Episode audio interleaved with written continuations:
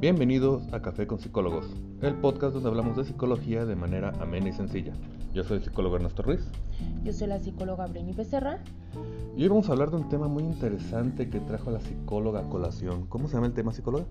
Subestimar la violencia. Ok, se oye como un tema muy importante, un tema muy relevante y un poco controversial. Así es. Entonces, acérquense su cafecito, un té, un refresco o quizás algo más fuerte que quieran tomar y acompáñenos porque comenzamos. Muy bien.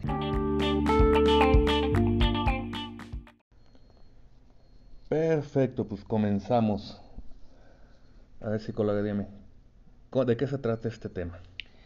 Ok, Ernesto, pues como lo comentabas, el tema de hoy es un tema muy interesante un tema controversial en, en, los últimos años, dado que se ha escuchado hablar más de ella, pero a la vez es como un fantasma, ¿no? Como un fantasma que anda por ahí, pero pues nadie, no digo que nadie, no quiero generalizar, pero en la mayoría de las ocasiones no se le da como la importancia. Entonces, este, de ahí surge eh, el interés por, por comenzar a indagar un poco más sobre este tema eh, de dónde viene, este, cuáles son sus estadísticas y este, su posible origen. Ok, ok, ok, estoy totalmente intrigado, totalmente, totalmente adentro. Cuéntame. Ok, bueno, comencemos. Para eh, comenzar a definir o comenzar a entrar en, materia, pues es importante eh, saber cuál es su definición. Ajá. Eh, la definición de la violencia, bueno, pues es el uso intencional de la fuerza física o el poder real o como amenaza contra uno mismo, una persona, grupo o comunidad, que tiene como resultado la probabilidad de daño psicológico, lesiones, muerte, privación o mal desarrollo. Ok. Me parece interesante porque especifica ahí la parte de uso fuerza física no sé si yo, bueno, yo intentaré también, por ejemplo, incluir cuando usas tu poder, por ejemplo, si tienes autoridad sobre alguien, o si tienes... el abuso del poder. Ajá, que se da muchísimo en todos los sentidos. También el abuso psicológico, donde sabes que una persona a esta parte le duele o este tema le molesta. O y ahí este vas y atacas. Y ahí das el guamazo cuando necesitas ponerlo en su lugar o cuando necesitas este, someterlo. Así es. Entonces, no solo violencia física, creo que esa es la más evidente. No sé si llamarla la más peligrosa, porque creo que todas tienen un cierto tinte. Un cierto tinte, un cierto diferente peligro, que, o una cierta cantidad de daño que pueden causar. Pero sí es la que más, es, es más fácil de observar. Porque es la que te deja moretón, es la que te deja un corte o es la que te manda al hospital. Al hospital.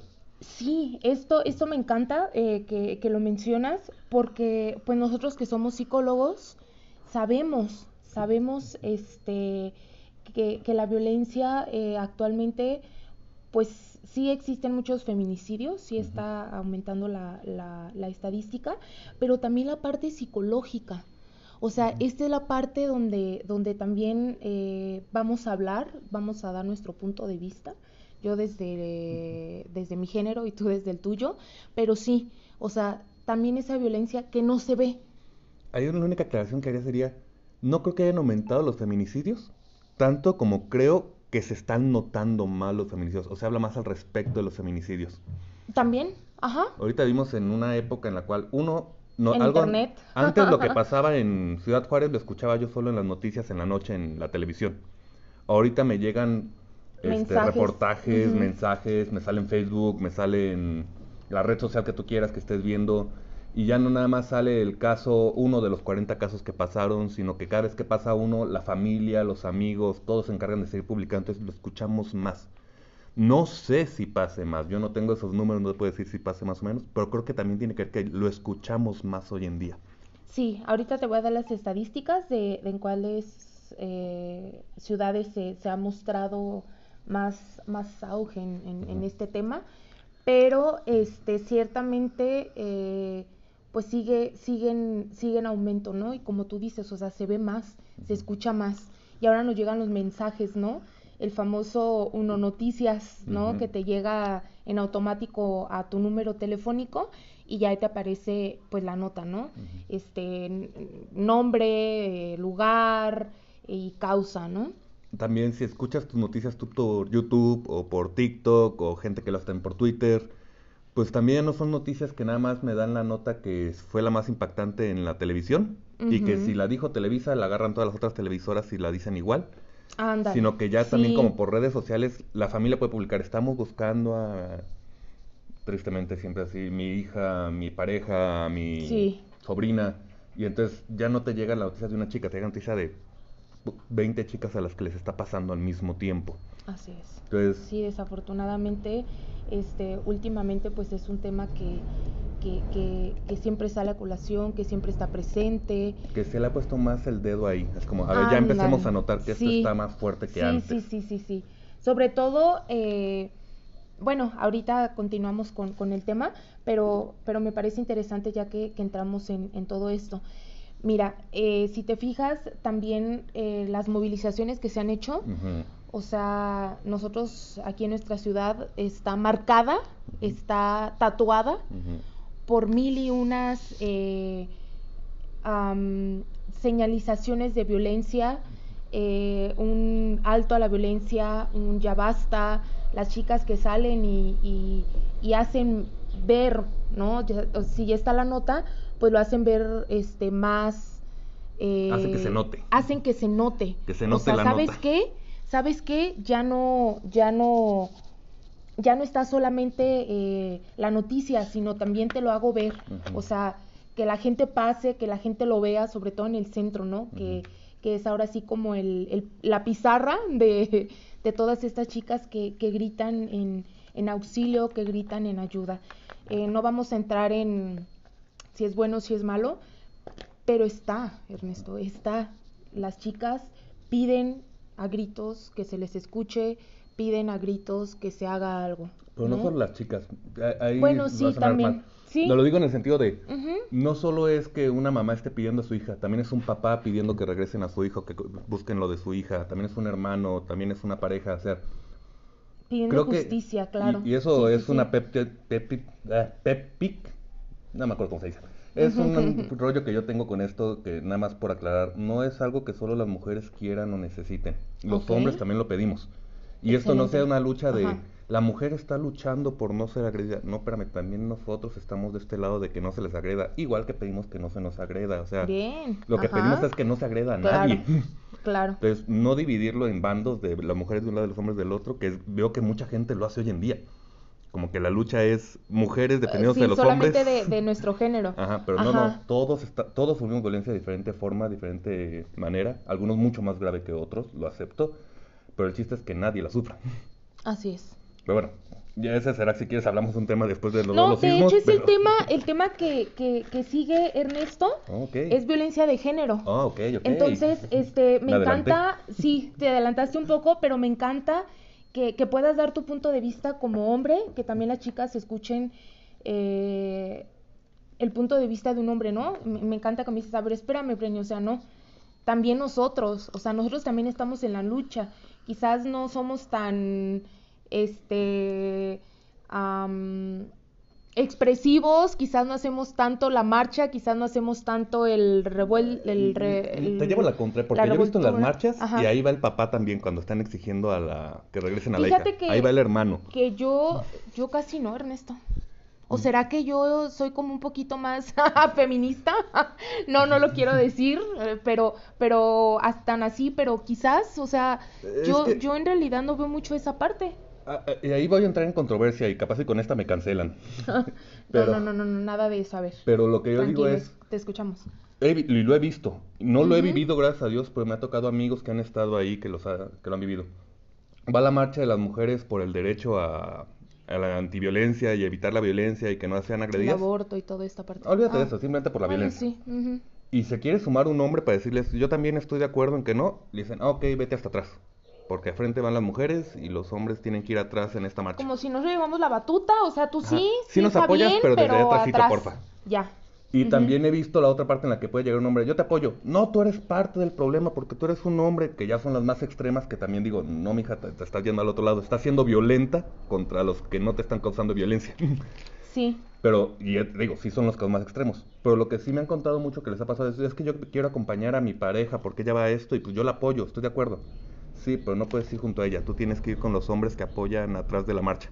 Entonces, cuando la marcha sale en una cámara o salen las fotos, pues siempre es un grupo de mujeres. Ajá. Pero atrás de ahí van también hombres apoyando, gritando, diciendo, porque los hombres también estamos en contra de eso. O sea, puede decir uno, es que tú eres hombre y no lo entiendes. Sí, capaz si no voy a entender la posición de una mujer exactamente igual, pero sí entiendo la posición como hombre de no quiero que a mi hermana le pasen estas cosas, no quiero que a mi pareja le pasen estas cosas. No tengo hijas, pero si llega a tener una, no quiero que le pasen estas cosas. Y como hombre, obviamente estoy cuidando yo no generar estas cosas. Porque sí, fui criado en una cultura un poco tóxica y machista, y por poco digo mucho. Pero pues, poner atención a que si se me fuera a resbalar, resbalar una actitud o un comentario una acción. Una acción agresiva contra una mujer o contra otro hombre también, porque también somos agresivos con otros hombres intento controlarlo, intento evitarlo y si se me escapó decirlo luego, oye, no era la intención, lo siento, no justifico con mi crianza, pero sí digo, pues la traigo y necesito estarme cuidando de que no se salga y haga algo que no quiero que haga. Justamente acabas de entrar a una parte que, que es la, la siguiente de, de, este tema, que, que, que, habla sobre la cultura, Ernesto. eh, ciertamente eh, nos encontramos en una, en una cultura donde pareciera, no sé, tú me corregirás, pareciera que la lucha es solamente contra las...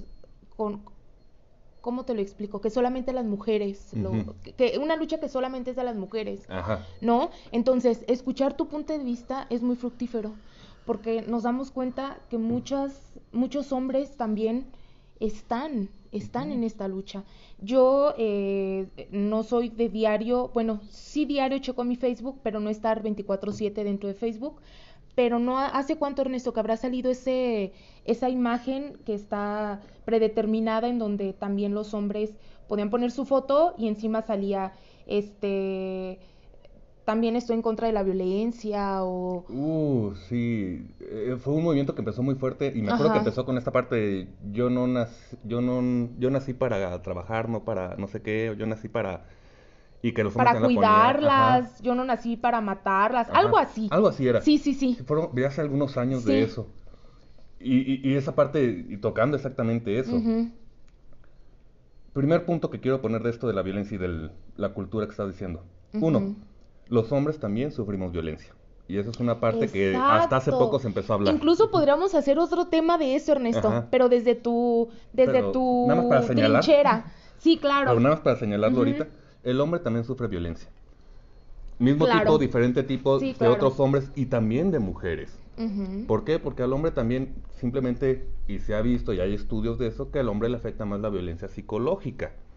El hombre ser abusado psicológicamente pero no es tan notoria como la violencia física que sufre la mujer. Ojo, el decir que el hombre la sufre también no demerita, ni disminuye, ni eh, abarata la situación que sufren estas mujeres con violencia. No estoy diciendo que porque el hombre la sufra también la mujer entonces vale menos. No, el chiste es que nadie la sufría de ningún tipo. Sí. Y volviendo a la parte de cultura y regresando a la parte de violencia de mujer, o violencia de género contra la mujer, es importante señalar que no todos los hombres crean esta violencia o tienen la intención de crear esta violencia. Algunos sin querer, y creo que me habrá pasado alguna ocasión, la generé sin querer. ¿Por ah, qué? Porque jugando uno piensa no pasa nada, o porque cree que es una broma, o porque cree, y lo ve como algo X, sencillo. Ya hasta que te dicen, oye, no me agrada, no me gusta, o se siente mal y dices, pero no sabía que era malo, perdón, lo siento, no estaba educado al respecto. Lo que yo pido es, si no están educados al respecto, cuando, les, este, cuando los eduques, tenles tantita paciencia y edúcalos. A mí no me corresponde educarte, no soy tu mamá. Sí, pero si tú, no, tú tienes la oportunidad y no lo haces, pues nadie lo va a hacer. Porque si no lo tiene ahorita es porque nadie lo ha hecho hasta ahora. Claro que, que es como, como los temas que deberían platicarse entre pareja, ¿no? A ver, este, tú y yo traemos una historia de violencia, ya sea psicológica o ya sea física, o ambas. Entonces, hagamos una nueva familia, hagamos una diferencia, ¿sí? Tú traes tus broncas, yo traigo las mías, entonces, ¿qué vamos a hacer para romper ese ciclo, para romper esa cultura, para cambiar esa cultura, para intentar modificar esa cultura, ¿no? Y pasar una nueva cultura. Y pasar una nueva cultura a nuestra descendencia, ¿no? Si traemos ese, esa ascendencia así, ok, hacerlo consciente, desde el momento en el que se comienza a ser consciente, desde el momento en el que se empieza a ver toda esta carga genética, bueno, pues sabes qué, voy a hacer algo, voy a ir a terapia, trabajemos en conjunto, terapia de pareja, este eh, ahora sí que la, aprender a relacionarnos con, esas, con esa ascendencia. Todo lo que dijiste, pero la pongo un todavía más fácil. Empieza por sentarte y platicar. Yo no estoy de acuerdo con esto, no me agrada esto, a ti sí, ah, que cómo le hacemos para llegar a un acuerdo. O sea, eh, antes siquiera de la terapia, antes siquiera de todo es tener la disposición de sentarse y platicar. Porque muchas veces el problema es que ni siquiera de eso traigo ganas. Yo así soy, así me conociste, y si no te parece, ahí nos vemos. La puerta está abierta, ¿no? Claro. Que también podrá ser otro tema de, de, de, por qué eh, se cree que las parejas de ahora son desechables, les llaman, ¿no? La, Sí, sí, exacto. Pero bueno, entonces, continuando ahora sí entrando en materia después de todo este preámbulo, ok. Fíjate, Ernesto, regresando a la parte que te decía de la que, que mencionabas de la cultura, ¿qué la causa? Fíjate, la definición. Que la causa es producto de la evolución cultural donde se moldea al individuo desde el aprendizaje y desde los hábitos violentos. Ojo, no, la violencia no es una enfermedad. Y para revertirlo, solucionarla, es necesario un cambio cultural y educativo. Ok, justo estaba hablando de esto con uno de mis maestros de cognitivo, pero lo hablamos de las adicciones, pero creo que encaja aquí. Perfecto. Hemos patogenizado las adicciones al punto que deja, la adicción dejó de ser una conducta de la persona y pasó a ser una enfermedad. Y por tanto el adicto pobrecito está enfermo. No. No. El adicto está teniendo un síntoma de un problema más serio. La, la, adicción no es una enfermedad, es un síntoma y eso es un síntoma que la paciente ha decidido por varias partes de su vida, quizás no directamente, pero varias decisiones lo llevaron a tomarla. Es su responsabilidad y tenemos que ayudarla a ser responsable al respecto. La violencia, como la mencionas, me parece algo similar. No es que tú naciste y traes un gen violento y por eso eres así. No. Son decisiones que estás tomando, sí, cultura que se te ha ido poniendo y todo, pero que tú has decidido mantener y repetir. Creo que lo platicamos en otro podcast antes. Sí, tus papás te educaron, pero cuando ya tienes capacidad tú de razonar, ya Cuando tiene los famosos 18 años, ya tiene la capacidad de decir esto sí sirve, esto no sirve. esto lo repito, sabes que esto necesito cambiar. Entonces, la violencia creo que en, gran parte empieza como por la elección de aquel que la ejerce. Porque se me hace más fácil, porque solo así sé relacionarme, porque solo así sé cómo obtener lo que quiero. Y no tengo la empatía de darme cuenta de que al hacerlo de esta forma estoy lastimando o estoy afectando a otros. Claro. Aquí yo agregaría la parte de que también hay que ser consciente, Ernesto, porque mmm, ahorita se está como, ¿cómo lo podríamos llamar? Ya me, me, me ayudarás en esta parte. Ya se está depurando todas esas familias en las cuales se tenían 20 hijos, se tenían mm. una, una, o sea, muchísimo, una cantidad exagerada de hijos y en donde pues no se les daba como cierta atención, a cada uno de ellos adecuada entonces, estas familias iban repitiendo una y otra vez y esas familias es tu abuelo, es mi tío, es mi, o sea, parientes muy cercanos en donde pues no se tenía tampoco esta cultura, no había estos podcasts, no había esta información, entonces iba repitiendo una y otra vez. Por eso lo tenemos tan cerquita, Ernesto. O sea, se está depurando, pero no del todo. O sea, se escucha. Yo, tú y yo lo, lo sabemos perfectamente, lo escuchamos en terapia. Mi papá alcohólico, mi mamá, este, este, pobre abnegada, ¿no? Este, sin, sin, sin faltar el respeto a nadie, ¿no? Porque, o sea, no, no, no lo sabes, pues, o sea, no tienes esa información. Es lo que es y así ha sido siempre y por lo tanto así lo repitieron.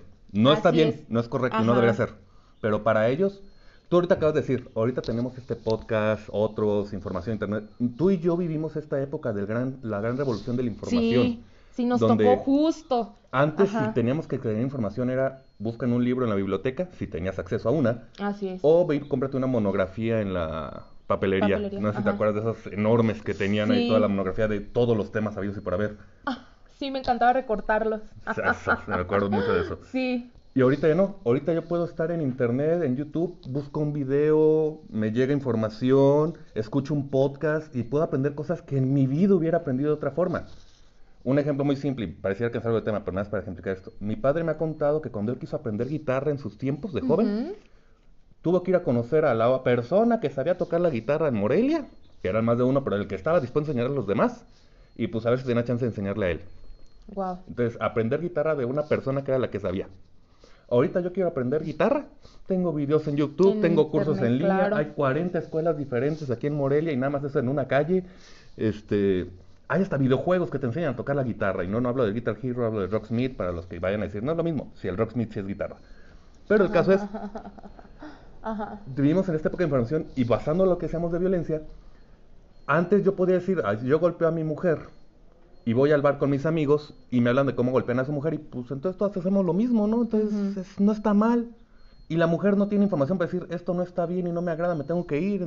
a mi mamá la golpearon, a mi amiga la golpean, a mi sobrina la golpean pues a mí también es parte de, ¿no? Así me demuestra que me quiere, que le importo.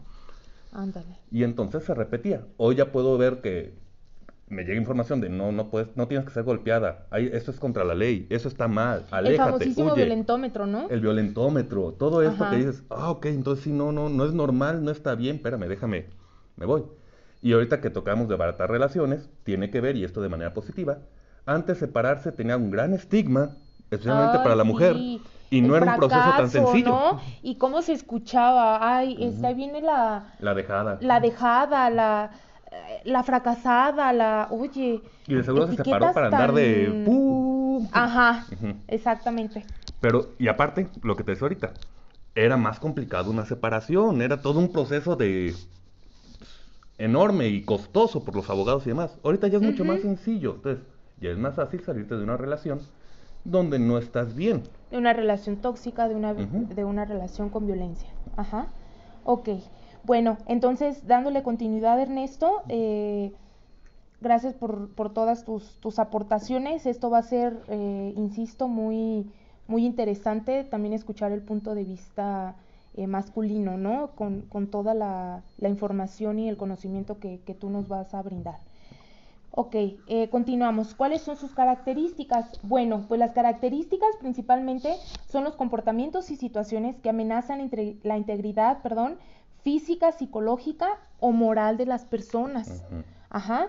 Entonces está hablando que son comportamientos y situaciones.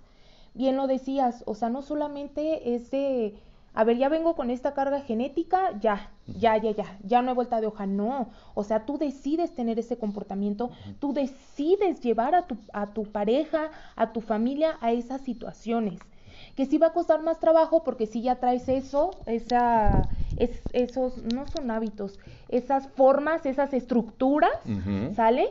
Pero eso no quiere decir o no te justifica que, normalices, que creas que, que, ya está normalizada esta parte, ¿no? Que, que, se puede entender que tú también decides eh, abusar contra, ese, contra esa integridad física y psicológica, ¿sí? Eh, es que es lo que, exactamente lo que te decía ahorita. Es tu elección seguir este camino y tú eres responsable de seguirla.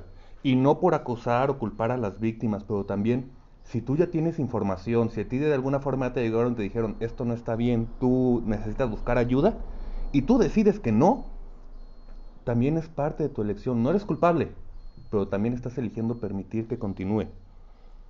Porque tú también puedes buscar esta ayuda, puedes buscar una salida. Hay gente que sé que no tiene las herramientas psicológicas, sé que no tiene las herramientas este, de información. No tiene el conocimiento simplemente, Ernesto. Yo creo que eh, sí, o sea, sí se trata de lecciones, sí se trata de, yo, de, responsabilidades, pero muchas veces, Ernesto, eh, ahora últimamente que he estado trabajando con, esta parte de, la violencia, eh, más, más cerca, me doy cuenta y fíjate que algo, algo tan sencillo, este, como tú le decías, pues te sientas y lo platicas, tú traes esto, yo traigo esto. Ernesto, he platicado con, con estas personas desde cerca. Y no las víctimas. exactamente, las víctimas, y no lo saben. O sea, en pleno siglo XXI dice, ¿no? En plena este, era de la, de la tecnología, te sientas y no sabían Pero eso es lo que, me refiero. que ellas podían ejercer sus derechos, que ellas tenían derechos, que ellas podían hablar, que, que existe estas instancias de la Secretaría de la Mujer, del, ahora también ya para los hombres, ¿no? Este, todas estas instancias que pueden ayudarlas, o sea, no lo sabían. Pero eso es a lo que me refiero. Cuando no lo sabes y no tienes información, pues sí. No, si no sabes que hay afuera del pozo, pues no te culpo por no salirte del pozo. O sea, claro no sabes qué hay afuera, no sabes qué te puede pasar, lo entiendo. Pero cuando ya tienes la información y tú decides aún así mantenerlo, bueno, ahí sí ya también tú tienes una parte de la responsabilidad de por qué no te vas si ya sabes que hay más. Ojo, no culpo a la víctima. Yo sé que hay otras circunstancias psicológicas que la mantienen a ellos. Sí, sí, sí, sí. Y por lo mismo es que yo digo esto. La educación básica debería traer no solo cómo manejar las emociones, sino también debería traer toda esta información, que estamos viendo que no la tiene porque todos deberían tener esta información, aunque no tengan acceso a Internet porque no hay Internet donde viven o no hay electricidad, o aunque no tengan acceso a libros porque la comunidad está muy allá, o porque simplemente no la dejan tener acceso para mantenerlos alejados, alejados de la información de sus derechos. Controlados. Exacto. Aunque fuera así, la educación básica tiene que tener esto. Tenemos que hacer que esta información le llegue a todos de una u otra forma, porque todos tienen que saber, no tienes que vivir así y dejar que hagan su elección. ¿Por qué digo que dejar que hagan su elección? Porque al fin de cuentas habrá quien diga, así quiero estar, así me gusta, que no debería ser, nunca es correcto vivir en violencia. Pero sabemos que hay gente que se va a quedar ahí por otros problemas psicológicos. Sí, a ti y a mí nos, no, nos consta que, que, hay personas, pues lo vemos en, incluso en terapia, ¿no? Desafortunadamente, y cada que nos, que nos tocan estos temas, Ernesto, tú, tú me, me apoyarás en esa parte, ¿no? De que realmente quieren vivir en, en esa eh, en ese contexto, en ese, en ese ambiente, ¿no? Pero como bien lo decías, o sea, también ya hay, hay rollos psicológicos, rollos masoquistas, rollos de repeticiones o, temas incluso muy, muy unos arraigados. muy fuertes de yo tengo que ser la mujer que aguanta y tengo que ser la mujer que, porque ese, y lo vemos mucho con la de, es mi cruz, esa frase que mi marido es así, es Dios mi cruz. santo. Sí, sí, sí, es, Últimamente, ay, sí. O sea, es una frase tan, tan común, pero tan escuchada últimamente, de verdad. Se los, se los juramos. En terapia es súper común. Y uno pensaría, mujeres ya de edad avanzada, 50, no, 60. No, chavas, chavas adolescentes. Es mi cruz, me tocó vivir con esto. Desde el momento en el que llegan a terapia, Ernesto, y nos dicen esto, ya sabemos que hay un problema. Pero fuerte. Pero muy fuerte. Entonces hay que escarbar y meterte a, cambiar esa estructura, esa, ese mapa mental de qué es lo que se tiene que hacer o de qué es lo que no se tiene que hacer, ¿no? Y esa es la parte difícil porque estás luchando contra un esquema tan fuerte en sus vidas. Sí, tan arraigado. Si quirúrgico, básicamente. Ándale tocas un nervio que no, y va a decir, no, no quiero que me hagas ver la realidad, prefiero ya no ir a terapia. Porque hay veces que si no lo haces quirúrgicamente, prefieren vivir en negación o prefieren vivir en, no, esto es lo correcto, el psicólogo está mal, él no entiende lo que yo vivo, él no entiende lo que yo siento y prefieren no regresar porque duele tanto, porque cuesta muchísimo trabajo. Porque tienen miedo de cómo vivir de otra forma. Porque, exacto, y ahí entra la parte en donde miedo a lo desconocido, ¿no? Es natural del ser humano, es naturaleza humana, el hecho de, de, de, de, Más algo vale nuevo. conocido. Por bueno, que bueno, por, conocer, ¿no? Entonces, todos es natural, chicos, que nos dé miedo eh, las cosas nuevas, ¿no? Que nos dé miedo, este posicionarnos en otro lugar que no conocemos, donde no nos sentimos cómodos. Entonces, muchas veces y a muchísimas personas les pasa eso, que les da tanto miedo que se quedan ahí, y prefieren, vivir con la quedarse ahí y vivir con la violencia, valiéndoles M, ¿no? Todo lo que conlleva.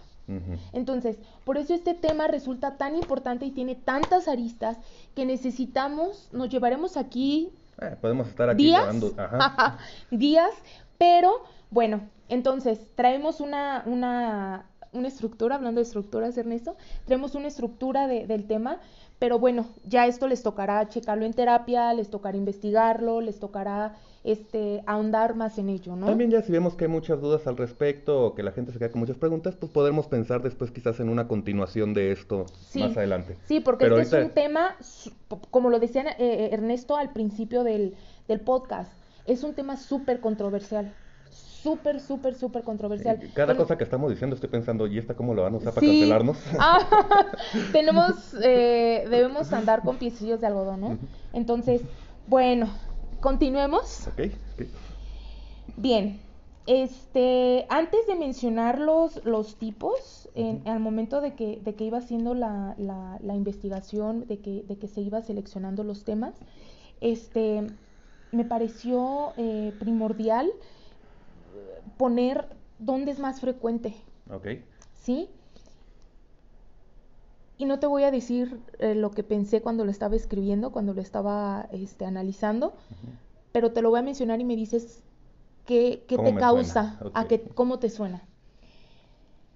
En las entidades que están, bueno, ¿dónde es más frecuente? Respuesta, en las entidades que están por arriba de la media nacional son Ciudad de México con el 79.8%, el Estado de México con el 75.3%, Jalisco con el 74.1%, Aguascalientes 73.3% y en Querétaro con el 71.2%. Bueno, una, Michoacán no apareció en la lista. No sé si aplaudirnos, una palmadita o decir estamos en el siguiente bajo, no sé. Necesitaríamos, bueno, este es como de año y medio, dos atrás, quizás ya, ya aumentó, Ah. pero no creo que hayan cambiado mucho las estadísticas. Ahí también poner esta parte en perspectiva, ahorita que dices un año y medio atrás, estamos en medio de la pandemia cuando sacaron esos números. Exacto. Y algo que vimos cuando empezó la pandemia, que muchos habrán escuchado, es que los índices de violencia se dispararon a nivel familiar durante la pandemia. Creo que esto ya, ya, ya debió de haber cambiado seguramente. No, pero es un fenómeno interesante cuando, lo, cuando lo checamos. Como durante la pandemia se disparó, pero fuerte esos números. La otra que estoy viendo es puras ciudades grandes, de las ciudades más importantes de México. Eso, eso es lo que eh, diste al clavo, o sea, las ciudades más grandes, donde pareciera que a mayor información, menor este grado de, de sensibilidad, de, de, ¿cómo se llama esta parte? Don, mayor grado de ignorancia, o cómo lo podríamos llamar. O sea, a mí me llamó muchísimo la atención cuando vi las estadísticas, o sea, se me pusieron los ojos gigantes. Ahí te va. Y esta es una teoría mía. Los que no estén de acuerdo podrán decírmelo, pero es una teoría que tengo al respecto. Ajá. Siento que a veces no es tanto la educación. Ok. Es puramente cultural. Y podría parecer que es lo mismo, pero no. ¿Por Ok, buen punto. Mexicano es una, es una cultura, la cultura mexicana, y no me voy a ir a los latinos porque yo solo conozco mexicanos y de un pedacito. Los mexicanos somos una cultura muy agresiva en muchas de las cosas que hemos hecho y lo podemos ver en nuestras viejas películas, en las novelas, en toda la... Masacres. Y olvídate de eso, simplemente ve las películas de Pedro Infante y Jorge Negrete y las mujeres eran para que les diera su cachetada cuando se pasaban de lanza o se las pusieras en tu lugar. Me acuerdo de una escena de una película de Jorge Negrete, que ahorita no me voy a acordar el nombre, creo que era con María Félix, en la que le pide que le haga un café. Ella se niega y él empieza a matar animales pidiéndoles un café a cada uno. Entonces es como diciéndole, y siempre diciéndole, te di un hogar, caballito, yo te traté bien. Como lo digo Juan para que lo escuche Pedro. Así, como, diciendo, como haciendo para que ella entienda. Le dice al, gato, tú eras callejero y yo te dejé entrar a mi casa, te di comida, ¿me hace un café? Ah, no, y le dispara al gato. Este, pajarito, yo te dejé entrar a mi casa todas las mañanas, te alimento, te saco, papá, ¿me hace un café? Ah, no, lo mata. Y así como para dejarle ver, a ver, tu papel como mujer, yo que te estoy dando este hogar, esta es Lo servirme. Lo mínimo que podrías hacer es servirme. Entonces, tenemos esta cultura. Ahora, somos una cultura machista en su mayoría. Eh, eso podemos hablar en otro tema, como la mujer ha entrado en propiciar también esta parte machista, así como también el hombre, pero sí, no es definitivo. el punto. Ahí sí no hay vuelta de hoja, claro, Ernesto. Pero en esta cultura machista y agresiva, lo que importa es el poder. Y las ciudades que me están mencionando aquí son las más grandes o las que están en crecimiento más rápido ahorita, como es Querétaro o Aguascalientes. Sí. Lo que me dice es, gente está obteniendo poder y al no saber cómo se maneja el poder de manera adecuada lo está usando de manera violenta. O se siente con el derecho de usar la violencia porque tiene el poder para respaldar su violencia. Así es. Es una teoría, no tengo un estudio que me lo confirme, es una idea que traigo que me gustaría Muy lógica. checar. Sí. Pero es como a mí me ha estado sonando últimamente cuando veo números así o este tipo de información. Así es. Sí, sí, Ernesto, este, muy buen, muy buen análisis, gracias. Este, pues, ¿qué te puedo decir de hecho, de, de, de eso? O sea, de hecho yo también me quedé impactada cuando, cuando lo estuve leyendo, dije, Dios, o sea, son las, las ciudades más grandes, las ciudades que, que están en progreso, que, que, que, hay más, más información, que les llega, que son el, la, el mayor proveedor, ¿no? Por así decirlo, de, de los, de los este, estados que estamos al lado, ¿no? Pero bueno, eh, como tú dices, ya sería también otro tema de, análisis. Ahora, pasamos a los tipos. Hay más de 18 tipos de violencia, Ernesto. Sin embargo, este, a mí me gustaría enfocarme en una, dos, tres, cuatro, en cinco, este, que creo que son las que tienen mayor relevancia ahorita. Si no te digo, nos llevamos aquí días platicando de la violencia pero hago mención y después las explico y este, tú me ayudas a, checar también, ¿no? Eh, tipos, económica, psicológica, emocional, física y sexual. Ok. ¿Sale? Entonces, este, la psicológica, a diferencia de la emocional, que, ¿cuál será tu punto de vista? La psicológica. Ajá, psicológica y emocional, ¿cuál será la diferencia? Eh, lo hemos visto en terapia, o al menos a mí me suena esto. Cuando te conozco lo suficiente para saber de qué pie cojeas, ¿Qué es lo que cuáles son tus dolencias psicológicas, exactamente. ya sé dónde pegarte para hacerte sentir mal cuando te necesito mal. Yo sé que tú tienes un problema con, no sé, eh, sientes que no tienes éxito en tu carrera, y entonces cada vez que te quedas en el tema, te vas a decir, ya ves, como en tu carrera, que no llegas a nada, no logras las cosas, que no haces no llegas a donde quieres. Ajá. Pero culpándote de ello para hacer, porque sé que esa parte te va a doler y te va a hacer más propensa a... Más vulnerable. Más vulnerable, esa es la palabra, más vulnerable. Entonces, la psicológica es esa, saber cuáles son los problemas que tiene la persona psicológicos y darle el golpe ahí para que le duela, para que... Exactamente. Para que no me rezongue, básicamente. Que ese también sería un tema dentro de la... de, de pareja, ¿no? O sea, sé dónde te puedo dar para lastimarte, para controlarte, para vulnerarte, ¿sale? Entonces, eh, específicamente, eh, yo, yo anoté em, algunas, eh, algunos aspectos en cuanto a lo emocional y a lo psicológico. En lo emocional es el abuso mental, atemorizar, aterrorizar, amenazar, explotar, rechazar, aislar, ignorar, insultar, humillar o ridiculizar. Mm. Eso lo vemos mucho en reuniones. Sí. Cuando llegas a decirles, pero es que ya ves cómo ella no hace las cosas, o sea, ya ves, o sea, no tiene capacidad. Ahí enfrente de ella, enfrente de otras personas, te ridiculizo para que Exactamente. Como que yo soy superior y por eso puedo decir que tú no eres tan bueno como yo. Fíjate que, que eso, Ernesto, desafortunadamente yo lo he visto en, hablo desde cerquita, desde mi familia, este, con el tío de un amigo, el primo de un amigo, este, en, en reuniones, en trabajos, donde invitan a la pareja y hacen eso. Mira, pero ya ves, ah, no, pues es que ya no sabe hablar, a ver, es que, o lo que ella quiso decir fue, ¿no? O sea, pareciera que es una broma. Como pareciera que, conviviendo. que es una convivencia, pero ojo, eso también es violencia. Eso también inflige violencia, eso también lastima. Las bromas hirientes, ¿no? Entre parejas, este... Mm, ahorita voy a poner un ejemplo, se me vino mucho a la mente. Este, tenía una paciente en donde este, va con su pareja al, centro comercial y ella es gordita. Entonces ella le dice, este, no, pues hoy talla dando un número eh, XL y, el, y la pareja le dice, ay guácala, o sea, ¿cómo, ¿cómo, es posible que llegues a esa talla? O sea, y fue así como ella me viene y me cuenta Y le digo, pues es que él, está, él, te está violentando. Pues sí, pero es que yo me sentí mal porque sí es cierto, estoy gorda, que no sé qué, bla, bla, bla. Pero a ver, espérate, o sea, él no tiene por qué hacer ese comentario. Pero es que creo que esa es la clave de ese tipo de violencia. Que no estoy diciendo nada que tú no hayas pensado ya. Porque lo que quiero es que tú me le des la razón a la agresión que te estoy haciendo. Si fuera una chava talla small y le digo, ay, XL, guácala la chava no le va a pasar por aquí la, agresión. Claro. Pero como yo sé que ella está... ¿Qué es lo que dices? o sea, sé dónde estás vulnerable para llegar y darte el... Ahí te doy el guamazo. Guamazote, ¿no? Ok. Bien. Entonces, esto es de la parte emocional. La parte psicológica vienen estos aspectos. Intimidación, amenazas, insultos, humillaciones, rechazo, aislamiento forzoso, destrucción de bienes y autoritarismo.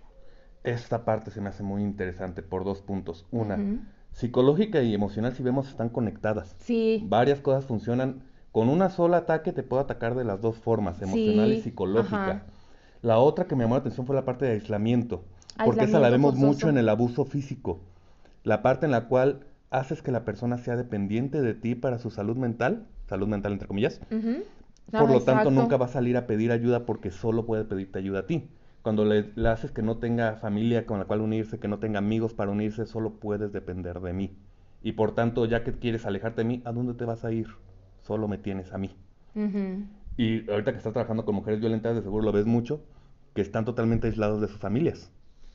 Completamente, 100%. Que llevan años que no han hablado con la mamá o con la tía porque fueron aisladas como parte de este abuso psicológico que va previo al... O literal, existe el encerramiento, encerramiento total. O sea, me voy, le pongo llave.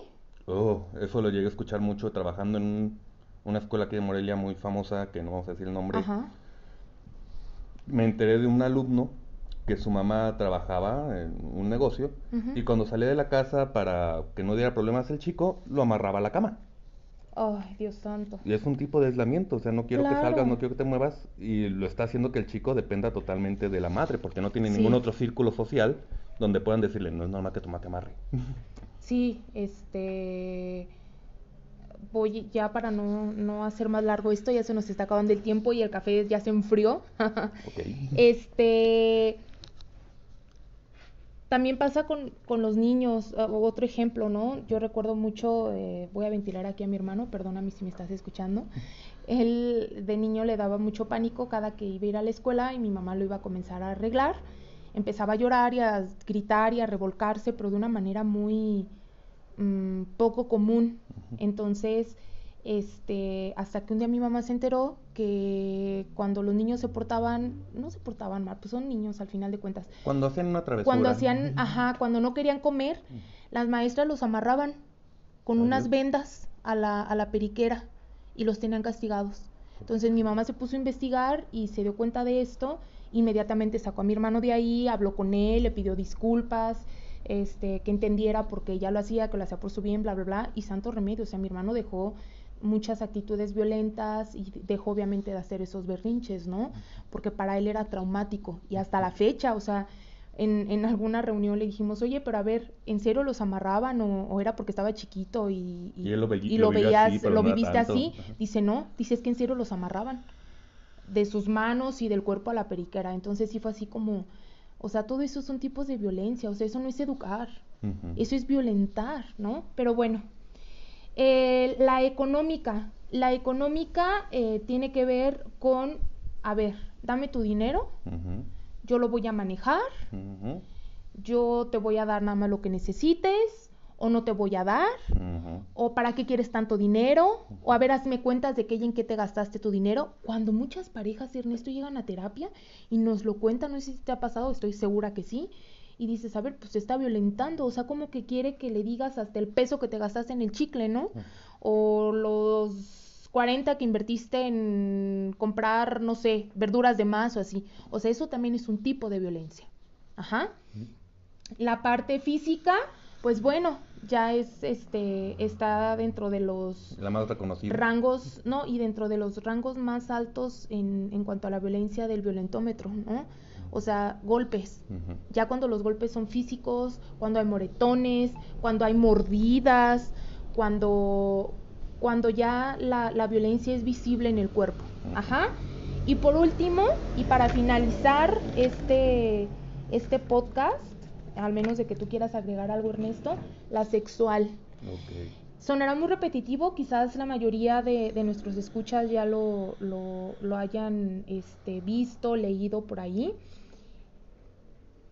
Que la parte en la que te obligan a tener relaciones, la parte en la que quieren que sea como, como él o ella lo, lo quiere, en tal lugar, en tal posición, eh, que se incluyan a más personas, ¿no? Ahorita también el poliamor, eh, los tríos, tanto que se está escuchando toda esta parte, si te obligan a hacerlo, eso también es violencia. Todo lo que sea en contra de tu voluntad es violencia. Hmm. ¿Qué opinas, Ernesto? Difícil. Lo sé. Difícil, excelente porque y abogado del diablo quizás, te digo, con este, este, podcast va a ser para que me cancelen a mí. No. Eh, lo digo en qué sentido lo, lo, acabo de, y me sonó porque lo acabo de ver en un video en YouTube, me salió ahí de esos de que estás viendo tonterías, dejas reproduciéndose los videos y te sale algo, ¿no? Me salió un caso de esos de tipo Laura en América o de esos que... Ah, sí. Tú sabes que... Casos de la vida real, la Rosa... Ay, perdón. No, la Rosa no. de esos de talk show de jalada y media. Sí, sí, sí. Pero salió un caso en el cual era... No me acuerdo exactamente cuál era el título, pero básicamente era de... Él me violó, básicamente. Ajá. Pero cuando están comentando el caso, pues, yo estoy escuchando en lo que estoy haciendo otras cosas, porque normalmente pongo el YouTube mientras estoy haciendo aseo o estoy checando otras cosas. Y una parte que me llamó la atención y hasta tuve que dejar eso que estaba haciendo porque fue, a ver, ¿cómo estuvo esta lógica? La lógica era que tuvieron relaciones consensuadas, pero después de que tuvieron relaciones ella se arrepintió y por lo tanto ella fue obligada. Pero durante el acto, cuando se pidió la autorización y todo estaba consensuado cómo es que después fue obligada. Obligada. Ah, porque no me había dado cuenta que realmente yo no quería, pero tú le dijiste que sí querías. O sea, Así es. Te leía la mente, él veía el futuro y decía, no, pero después arrepentir, mejor no lo hago. Esa es la parte en la que digo abogado del diablo porque también no quiero que abaratemos la violencia. No quiero que sea, que convirtamos todo lo que no me agrade en violencia. Tienes todo el derecho de decir que no a todo. Tienes todo el derecho de decir yo no juego, yo no participo sexualmente, emocionalmente, psicológicamente, en todos los sentidos. Sí, en todos los aspectos, ajá. Pero eso no quiere decir que esto pasó antes, yo dije que sí, yo hoy me arrepiento de haber dicho que sí, entonces me violentó. No. Hay un episodio de la serie South Park, no sé si la, hayan visto, los escuchas, lo hayas visto tú, en el que se burlan de la nueva comunidad PC, que es la comunidad de políticamente correcta. Mm, y de hecho hay un personaje que es el director PC. Y es una escena bizarra quizás, pero que se me quedó aquí grabada. En el cual tienen la casa PC, que es como las casas de estas de Estados Unidos, de las universidades, los alfa, los betas, no acuerdo cómo se les llama esos. ¿Comunidades? ¿Que hacen como comunidades? Algo así, pero ya ves que son así como que son para fiestas y que ven todos juntos mientras están en la universidad. Mm, en inglés, sorority o algo así, no me acuerdo cómo se dice en español. Porque aquí en México creo que ni hay de eso. o en alguna universidad. Ajá. Pero el caso es que tienen esta casa donde todos son PC. Entonces hacen su fiesta, como en las películas gringas, y después se van a tener relaciones con diferentes chavas cada quien en su cuarto, ¿no? O sea, pero en la mañana pasa el director PC tocando puertas y si tuvieron relaciones esa noche necesito que me pasen su hoja de consentimiento firmada. Ah, y van a a la puerta los cuates entregando las hojas firmadas por las chicas de que todos tienen su consentimiento, todos tienen su consentimiento para tener relaciones la noche anterior. Incluso alguien decir, este, yo no tuve relaciones, yo nosotros nada nos tuvimos sexo oral. Ah, no, esa es la forma 4, compañero. Aquí está. o sea, como ah, todo tiene que ser firmado porque si no, en cualquier momento se arrepienten. Sé que es una burla lo que hacen en este episodio, sé que no es real. Pero lo que voy es, la violencia no tiene que ser abaratada de que todo es violencia, porque cuando empecemos a decir que todo es violencia, va a pasar a ser algo tan común, tan simple y tan discutido que va a dejar de ser tan impactante como debe de ser la violencia. Debemos hablarla y discutirla, sí, pero no abaratarla para decir como que es algo común, normal y que pasa en todo el lado, o sea, hasta es un chiste y nos reímos de eso y no, la violencia cada vez que lo escuchemos tiene que ser impactante, porque sigue siendo algo malo, sigue siendo algo que se debe de tener. algo que... lastima, algo que, que, causa que causa muchos muchos este ¿cómo le podemos llamar? Muchas consecuencias. Muchas, ajá, exacto, muchas consecuencias. Entonces, tiene que ser algo impactante. No podemos abaratarla y poner todo como violencia, pero al mismo tiempo no podemos decir que nada es violencia. No podemos tener, este, aguantar todo y soportar todo. Ahorita, por ejemplo, no mencionamos, me gustaría que habláramos en otro episodio, quizás después, Ajá. violencia laboral. Uf. La parte en la cual no me gusta mi trabajo y no quiero hacerlo, pero no tengo opciones, entonces aguanto este horrible trabajo que tengo porque... Aguanto los malos tratos, aguanto las humillaciones. Aguanto que me hagan trabajar cinco horas extra sin pago extra porque pues si no van a contratar a otro cuate que lo hace más barato. Así es. Entonces, ese tipo de cosas que, por ejemplo, esa se ha normalizado. Y hasta hace poquito empezó la lucha contra eso con lo de quit, ¿cómo era? Silence quitting, no me acuerdo cómo era, cómo se llama que es de voy y hago mi trabajo, pero solo lo que tengo que hacer y no hago nada más ah, por la empresa. Y que los empresarios o los dueños se enojaron un montón de cómo te atreves a no dar más. no, estas nuevas generaciones que no quieren trabajar, no, sí quieren trabajar, pero ya no van a aceptar tu violencia de exigir que trabajen más de lo que deben. O esta Explotación también. O esta parte también de la violencia que no tocamos ahorita, porque me gustaría que en otro episodio tocáramos. Tuvimos esta discusión con una chica este, en, un, en la cafetería de un amigo es que yo como mujer debo de tener derecho de vestirme como quiera y salir a la calle a medianoche y no me pase nada. Claro que sí, eso será lo ideal, eso tienes que tener derecho. Sí. No es la realidad que vivimos. No puedes salir como tú quieras andar vestida y estar segura en la noche. No funciona así. Debería. Debería de ser, pero no es. Y no es que te quiera violentar como hombre en decirte no salgas en la noche tú sola es, estamos ahorita en una situación en la cual escuchamos 100 noticias de chicas que salieron solas en la noche y hasta, no solas, acompañadas y les fue mal. Las cosas no terminaron bien. Entonces, no es que quiera violentar tus derechos, es que vives en un país en el que no, no tenemos esa seguridad. Entonces, por ejemplo, esa parte cuando dicen, es que mi novio no me deja salir sola de noche. Siempre, hasta tiene que pasar por mí él.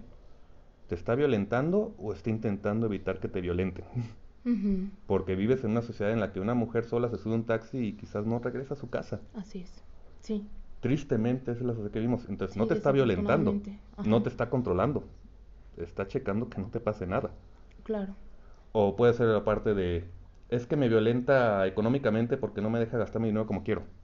Oye, pero si tienes problemas gastando tu dinero y terminas mal. Las cuentas al tope, las tarjetas de crédito al tope, ¿no? Te está controlando, te está diciendo, oye, por favor, considera, ¿no? Este, no puedo yo pagar todo solo.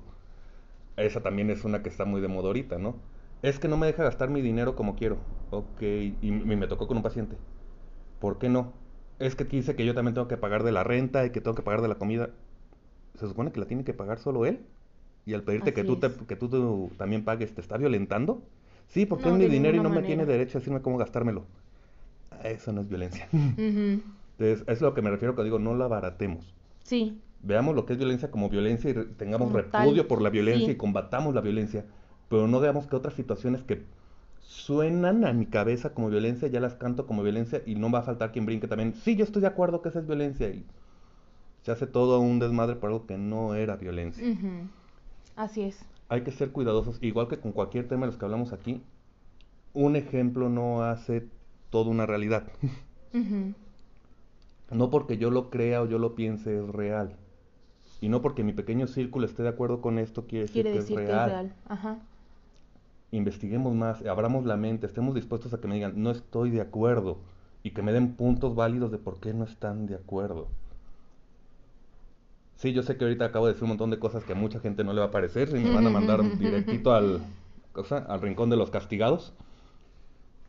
Pero es algo que no tengo miedo de decir porque no me molesta la violencia en contra de mis ideas.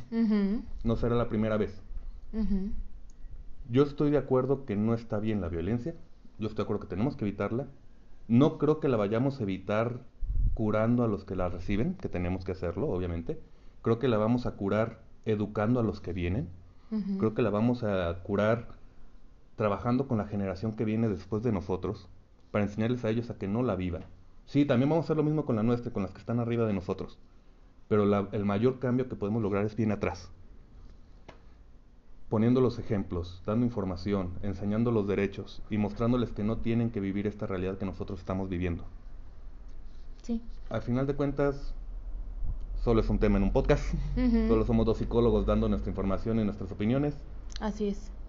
A quien le ayude esto, qué bueno que le ayuda.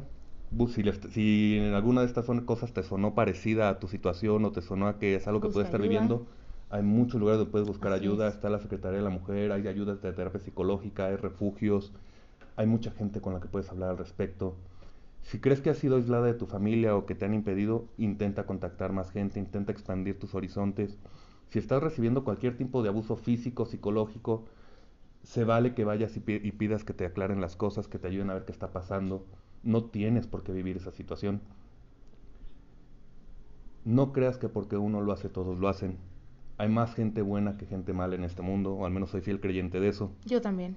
Sí, claro. Vas a encontrar la ayuda si estás dispuesta a buscar la ayuda, o estás dispuesto, porque también hombres, no crean que por ser hombres nos toca, somos inmunes a, también nos pasa, y también debemos buscar ayuda. No hay vergüenza en decir, me ha estado pasando y ya no quiero que me pase.